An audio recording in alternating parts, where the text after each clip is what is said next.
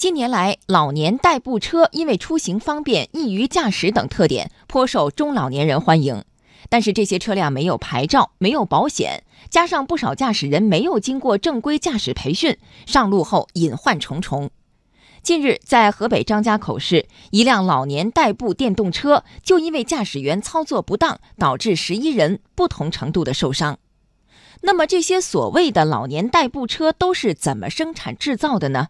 央视财经记者探访了位于山东德州的低速电动车制造基地，来听报道。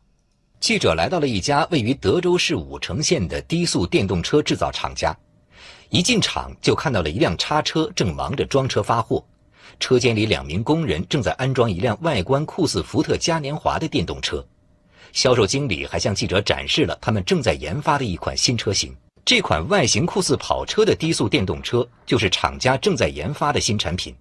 销售经理告诉记者，这辆车目前正处在调试阶段，如果有订单，他们随时可以批量生产。记者看到，有的厂家就是前面一个门面房卖车，后面搭个棚子就开始造车，而用铁皮打造的车身占据市场主流。据记者目测，这些用来包裹车身的铁皮厚度最多不超过两毫米。安全这块有测试吗？他可能没有测试，没有测试。车身厚度不超过两毫米，时速又超过国家标准的老年代动车到底有多危险呢？国家汽车质量监督检验中心专门做过安全实验。继续来听报道。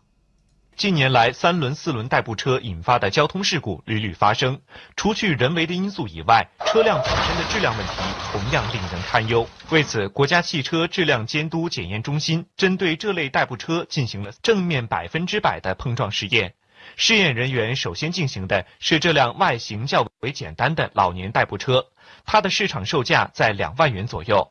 撞击发生的瞬间，车辆的后轮腾空而起，车头损伤严重，碎片四溅，车内人员重重地撞向前挡风玻璃。除此之外，撞击发生后，车辆内饰的破损程度相当高，车内假人的腿部更是直接冲破前方的车辆挡板，插入车内。同样的时速，同样的撞击位置，接下来的这辆代步车也接受了碰撞测试。通过碰撞测试，我们看到目前售卖的代步车都存在比较多的安全缺陷。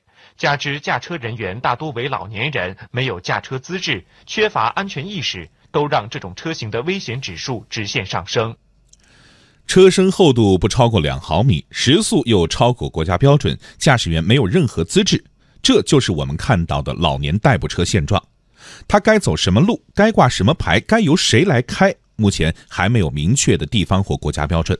本来是便利老年人出行的代步车，却成了任性的马路杀手。那么究竟应该谁来管？用什么方式来管？这是亟待解决的问题。